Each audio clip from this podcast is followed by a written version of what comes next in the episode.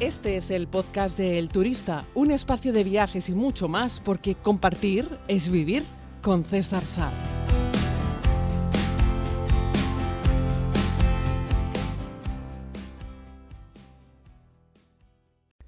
Saludos a todos y a todas, querida comunidad, bienvenidos a este tiempo de podcast. Hoy les propongo, nos propone Martín, que nos vayamos hasta Turquía y además viene con una propuesta diferente. He estado repasando y es cierto que tengo bastantes podcasts en los que hablo de cosas turcas o de lugares eh, en concreto o de Estambul, por cierto, donde hicimos el último viaje con la comunidad, un viaje precioso, pero no habíamos hecho un podcast de Turquía en términos generales, pero este es un podcast un poco diferente porque no nos vamos a los típicos lugares turcos, algo que dejaremos para otro podcast. Pero vamos a escuchar primero a nuestro querido amigo Martín. Hola César, un placer saludarte. Mi nombre es Martín Palazolo, viajero empedernido. De hecho, ahora te estoy grabando este audio desde Berna, desde Suiza, y justamente estoy organizando otro viajecito que me encantaría proponerte como tema de podcast, a ver si me puedes ayudar a organizar, a ir por libre eh, a algunas ciudades de Turquía, no sé cuáles son las que me sugerís, eh, obviamente por fuera de lo que sería, digamos, el circuito convencional eh, clásico, que ya lo he visitado, de Estambul, Capadocia, Pamukkale y Éfeso, más ciudades del este de Turquía, no sé si tenés la gracia de conocer, para luego poder adentrarme en Armenia y en Georgia. Me gustaría poder hacer un viaje por libre de un mes, de un mes y medio, y bueno, que me des algunos tips ¿no? de traslado, de comida, si conviene transporte público, alquilar un auto, bueno, ciudades que por ahí no son muy conocidas, que valen la pena, etcétera, etcétera. Te mando un abrazo muy fuerte y gracias por el contenido que, que nos compartís día a día. Muchísimas gracias a ti, Martín. Bueno, ya sabéis que esto lo hago de una forma muy rudimentaria el podcast lo grabo dando el rec hablando y sin cortes y luego los audios los estoy poniendo acercando el teléfono al micrófono. Por eso cuando tengo dos tardo ahí un poquito en volver a darle a play. Muchísimas gracias a Martín. Decirle vamos por partes, como diría Jack el destripador. Eh, cuando Martín estaba en su narración diciendo lugares menos conocidos, yo estaba ya a punto de saltar, ¿no? Eh, porque sabéis lo que os digo, ¿no? No podéis pretender ver sitios sin antes conocer lugares que son más famosos, más importantes, más destacados que lo son. Pero en este caso, Martín tiene razón, él ya ha visitado los lugares más famosos y conocidos de Turquía. Y nos pide que le hagamos una propuesta de una Turquía más del este, más tirando a Armenia, a Georgia. Y yo les propongo que hagamos un podcast hablando de algunos de estos lugares, pero haciendo un recorrido por algunos de los pueblos más bonitos y no tan conocidos de Turquía en general, aunque vamos a empezar por el este. Decir que no he tenido todavía la fortuna de estar en Armenia y en Georgia solamente estuve una vez y fue justo cuando estalló la pandemia y tuve que interrumpir el viaje para volver a encerrarme en mi casa como buena parte de las personas que estáis escuchando este podcast. Así es que de entrada decir que no soy experto, en, Turquía del Este, ni muchísimo menos, pero vamos a intentar dar algunas propuestas de algunos lugares que son espectaculares. Bueno, por supuesto, sabéis que mm, mi, mi turco es peor que mi inglés, así es que algunos nombres van a ser un poco más difíciles, ¿no? Pero uno de los cuatro lugares de eh, la Turquía del Este que hay que ver son eh, Diyarbakir, que es una ciudad que tiene un montón de historia, es parte de la resistencia y de la lucha kurda, sabéis que ahí hay un conflicto permanente desde hace un montón de años. Este es un lugar que tiene una fuerte identidad y hay una gran manifestación cultural, musical. Eh, el sitio, la verdad es que es muy bonito. Está a orillas del mítico río Tigris, el Tigris, el Éufrates, ya sabéis, el inicio de la civilización. Esta es conocida como la capital del Kurdistán turco, ¿vale? La mayoría de la gente que allí vive es de la etnia turca y luego tiene, es una de las ciudades amuralladas más antiguas y bonitas que podemos encontrar en esta zona del mundo y además fue declarada Patrimonio de la Humanidad en el 2015. Tiene un barrio histórico en la zona azul muy bonito y puedes caminar alrededor de las murallas. La gran mezquita también merece una visita y tiene algunos jardines y aún caravansar dignos de, de mención. Apuntaos el lugar. Los cuatro lugares de la Turquía del Este los voy a poner también en la descripción del podcast para que podáis ir y, ubicarlos, ¿vale? Otro lugar imprescindible es Mardin, que está a muy pocos kilómetros de la frontera con Siria es una de las joyas escondidas del este de Turquía, mm, en fin, según todos los viajeros experimentados. Es que hay gente muy, muy, mm, que le encanta mucho esta zona del mundo y es muy experimentada en este sitio, en estos sitios, ¿no? Y bueno, hay gente, ya te digo, muy, muy, muy pro en esta zona, igual que en Georgia, igual que en Armenia, no es mi caso, ¿vale? Pero hay gente que es muy pro y que, y que bueno, ha dado mucha chancla por ahí. Em, estaba intentando, si no lo haremos justo al final, os daré un par de referencias de un par de viajeros eh, que son los que yo utilizo cuando necesito buscar información sobre estos lugares del mundo. Pero lo haremos después, al final, ¿vale? Si no, lo pondré en la descripción del texto, dándoles las gracias por sus conocimientos. Bueno, Mardin, como les decía, es esta de las joyas escondidas de Turquía. Eh, dicen quienes la han visitado, que no es mi caso, que dan ganas de quedarse a vivir allí. Es un lugar con más de 3.000 años de historia, una tierra por la que pasaron sirios, armenios, kurdos, eh, árabes. Eh, la ciudad se divide en dos. Una es la parte más antigua, con casas de, piedra, eh, monocromáticas, con ese punto tan ocre, tan del lugar. Y luego tenemos una zona nueva, con edificios mm, así como muy de Europa del Este, feos, mm, grandes, con algún centro comercial, nada lujoso, ¿vale? Eh, la madrasa es uno de los lugares imprescindibles, al igual que la mezquita eh, principal. La antigua oficina de correos tiene una entrada, es eh, muy bonita, dentro es muy auténtica, es muy vintage, que en realidad es la que hicieron hace mil años y no le cambiaron nada y los muebles son los de siempre y tiene muchas fotos, es un sitio muy fotografiado. un poco más abajo está la calle principal, donde vas a encontrar la mayoría de las tiendecitas. Esto eh, está entre el río Tigris y el río Éufrates, que sabéis que fue la ruta de cruce de caminos en la ruta de la seda. Por ahí pasaba todo. Eh, y eh, bueno, Mardin es pura magia, ¿vale? Con esas calles empedradas, antiguas, callejones, pasadizos, y hay un montón de bazares, hay muy buena vida. Y eso que no es una urbe súper grande. Luego tenemos Van, Van, que significa pueblo en armenio antiguo, y comúnmente es conocida como la perla del este. Ya sabéis que les encanta en todos los rincones del mundo llamar a las cosas a la Venecia de Asia, la perla de Oriente, la perla de Occidente, la perla del Sur y la perla de, en fin, a saber dónde, ¿no? La gracia que tiene Van es que está a orillas del lago Van, que lleva su nombre, que está a 1640 metros sobre el nivel del mar, ¿vale?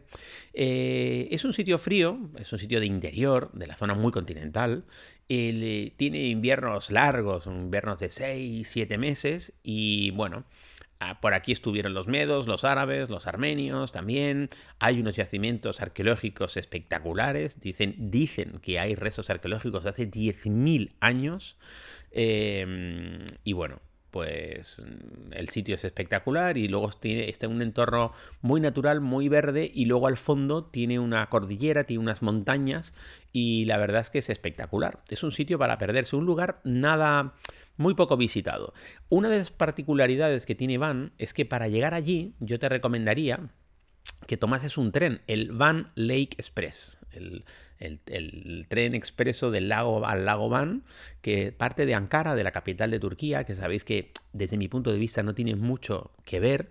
Hay dos trenes a la semana para eh, en todos lados, es decir, hace 60 paradas, ¿vale? Tarda 25 horas de viaje, pero en sí, tomar este tren es toda una experiencia. Vete a la lista de podcasts sobre viajes en tren que tenemos aquí, en, donde lo estés escuchando, en Spotify, Apple Podcast, Google Podcast, y busca viajes en tren. Y creo recordar que este Van Lake Express lo incluí entre uno de esos viajes en tren que merece la pena hacer, de los viajes en tren no turísticos, entre comillas, es decir, no es que hayan metido un tren para turistas, no, no, no, este es el ferrocarril turco de toda la vida que va hacia el interior, desde Ankara, y pasa por el lago, eh, por el lago Van.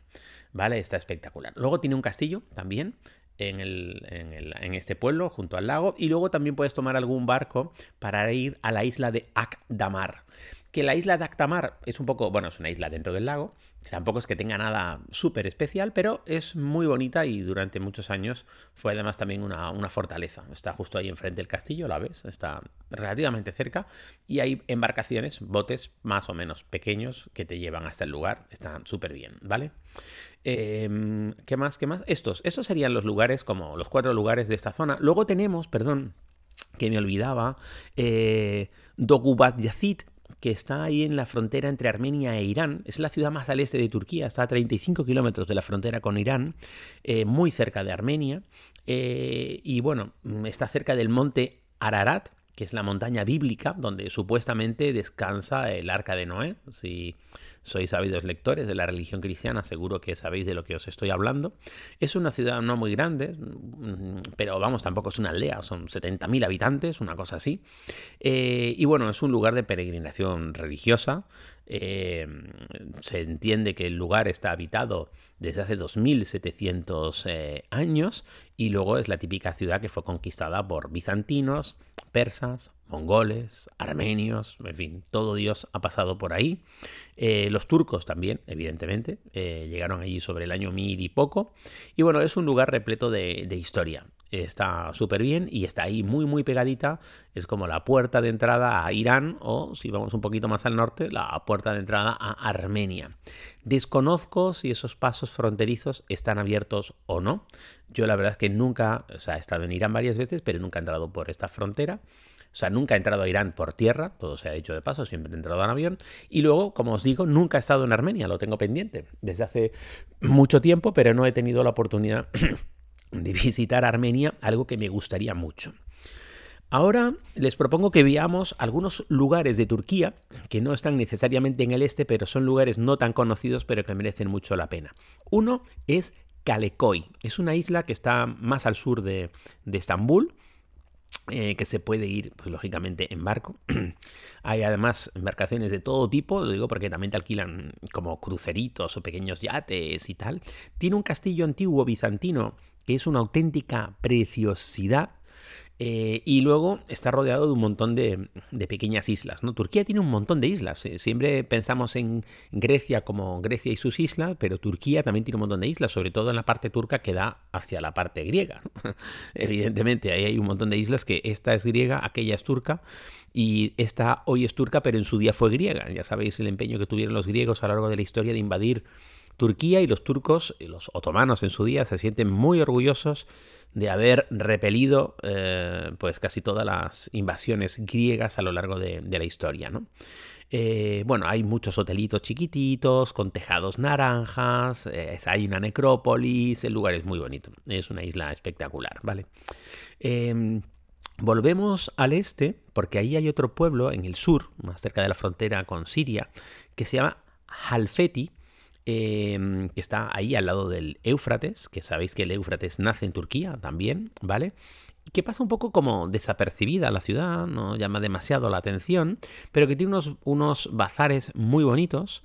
Eh, es un sitio es un entorno muy árido, es un paisaje completamente diferente. Podríamos decir que tiene una belleza un poco como casi dramática, pero es, es muy bonita. ¿Vale?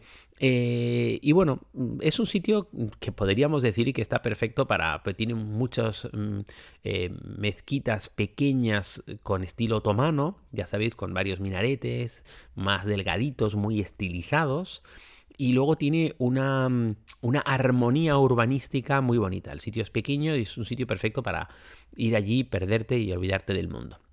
Luego tenemos un sitio que se llama Kaz, que está muy al sur de lo que es la Turquía continental. Podríamos decir que está como más al este de la isla de Rodas, ¿vale? Apúntate bien el nombre porque es un destino que se ha ido descubriendo con los años y con los años van llegando más turistas, pero es un sitio perfecto para dar un paseo tranquilo, sin demasiado agobio sin demasiados turistas eh, y es un sitio precioso, es un sitio de costa, muy bonito, tiene un puerto deportivo, tiene unas noches con, establecimientos que tienen música en vivo, eh, bueno, tiene un teatro también helenístico donde también hacen eventos de vez en cuando, tiene muchas cuevas, es un sitio perfecto también para hacer buceo, es un sitio para descansar, para hacer vacaciones, eh, conocido por, por, los turcos, sí, pero, pero no tan conocido por el público en general, Y es un sitio muy bonito, lo tenemos en toda esta costa sur, que es una maravilla. ¿no?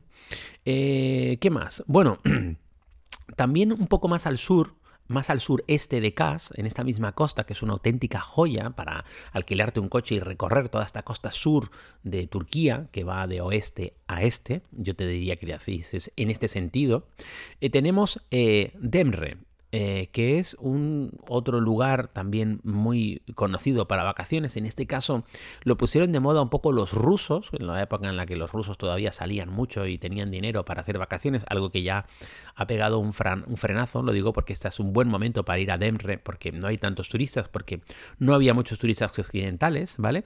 Está la iglesia de San Nicolás, que es una, auténtica preciosidad, ¿vale? Eh, es un turismo más relacionado con la cultura, ¿vale? Tiene como un regustillo un poco como si fuese la costa malfitana italiana, una cosa así, ¿vale? Salvando las distancias.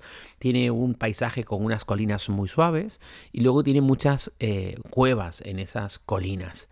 Y están los restos de una ciudad romana, eh, Mira, eh, donde el viejo teatro, como te digo, brilla, es una auténtica maravilla. Turquía es de los lugares con mejores eh, restos arqueológicos romanos del mundo y a veces pasan muy desapercibidos, ¿no? Como lo que puedes encontrar en Esmirna. Nos vamos un poquitito más al norte y tenemos Alcati, en la península de Esmirna, de nuevo estamos, hemos retrocedido, hemos subido, ¿no? Un poco más al norte, estamos en el oeste, más al sur que Estambul, por supuesto.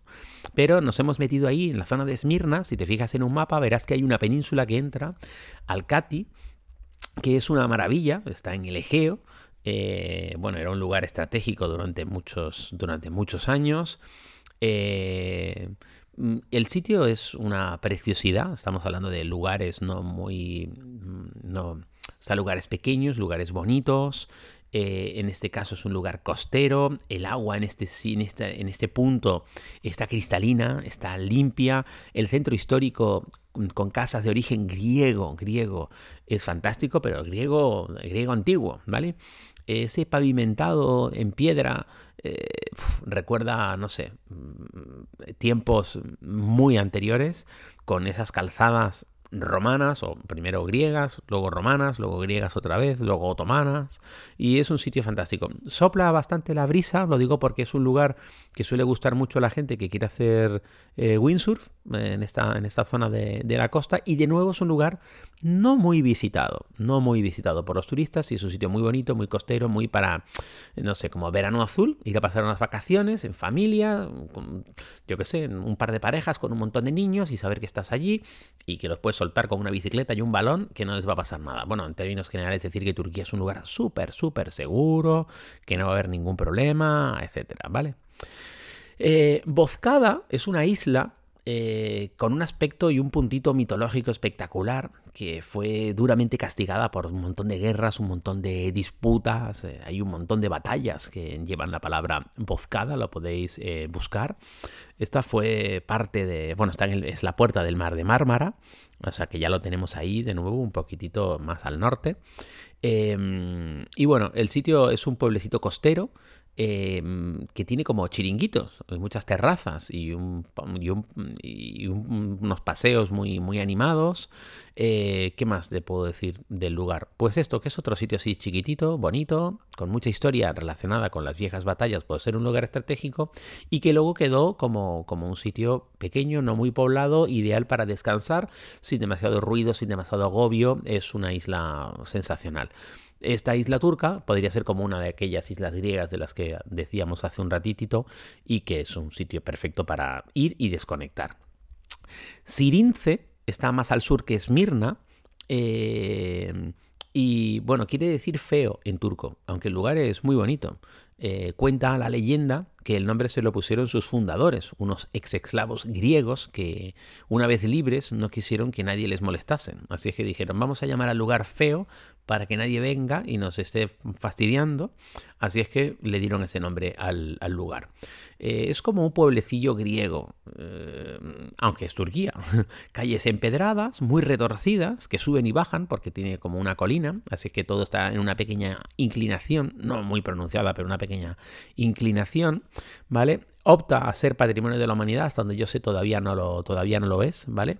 Eh, y luego es un sitio muy tranquilo eh, de nuevo, mm, como todos los sitios que te estoy recomendando en esta lista de lugares que hemos empezado por la propuesta de conocer sitios del este y luego hemos hecho una pequeña ruta por pueblos del interior, por pueblos del sur, eh, por el oeste y por el oeste. Turquía es un país que merece muchos viajes, sin lugar a dudas, es un lugar muy, muy especial, es uno de los países más interesantes del mundo. Y os debo un podcast sobre lugares fundamentales que no debéis perderos en Turquía que no son necesariamente estos que os cuento. Esto sería para un segundo o tercer viaje a Turquía. Pero como me gusta intentar responder a las preguntas que me hacéis y os animo a que sigáis enviándome audios, pues quería corresponder a Martín, que amablemente me había mandado este audio. Un abrazo muy grande, querida comunidad, y nos escuchamos mañana. Y si aún no lo has hecho, puedes suscribirte a más contenido en los diferentes canales como YouTube, Instagram o Facebook buscando a César Sar. Gracias por escuchar este podcast El Turista, que es gratuito porque compartir es vivir.